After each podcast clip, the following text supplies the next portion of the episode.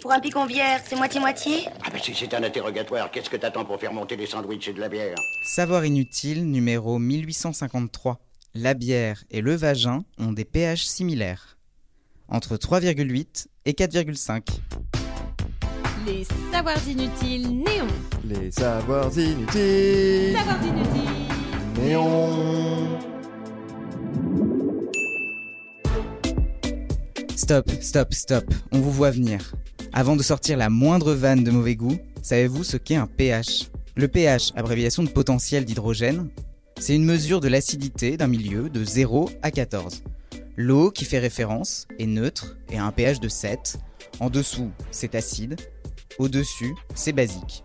Simple, basique. Le pH du vagin se situe entre 3,8 et 4,5. La bière, c'est en gros 4,5.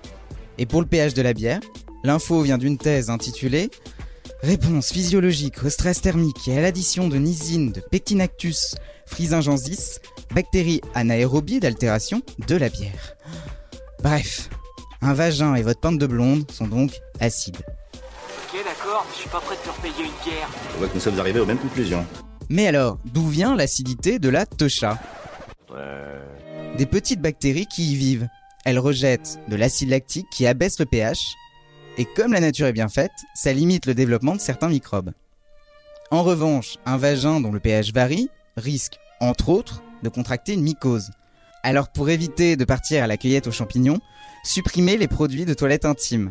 Et si vous y tenez vraiment, choisissez ceux qui ne font pas ou peu varier le pH. Rappelons au passage, c'est jamais inutile, qu'un vagin est auto-nettoyant et que les odeurs vaginales, c'est normal. Des glandes au niveau du col de l'utérus libèrent un mucus qui entraîne les débris vers la sortie.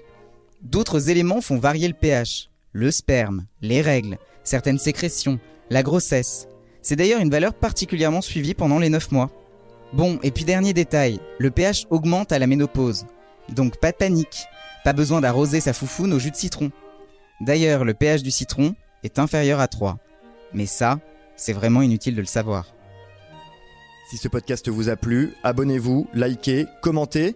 Les Savoirs Inutiles Néon, c'est aussi une appli et un compte Insta. Et Néon, c'est sur neonmac.fr et tous les deux mois en kiosque.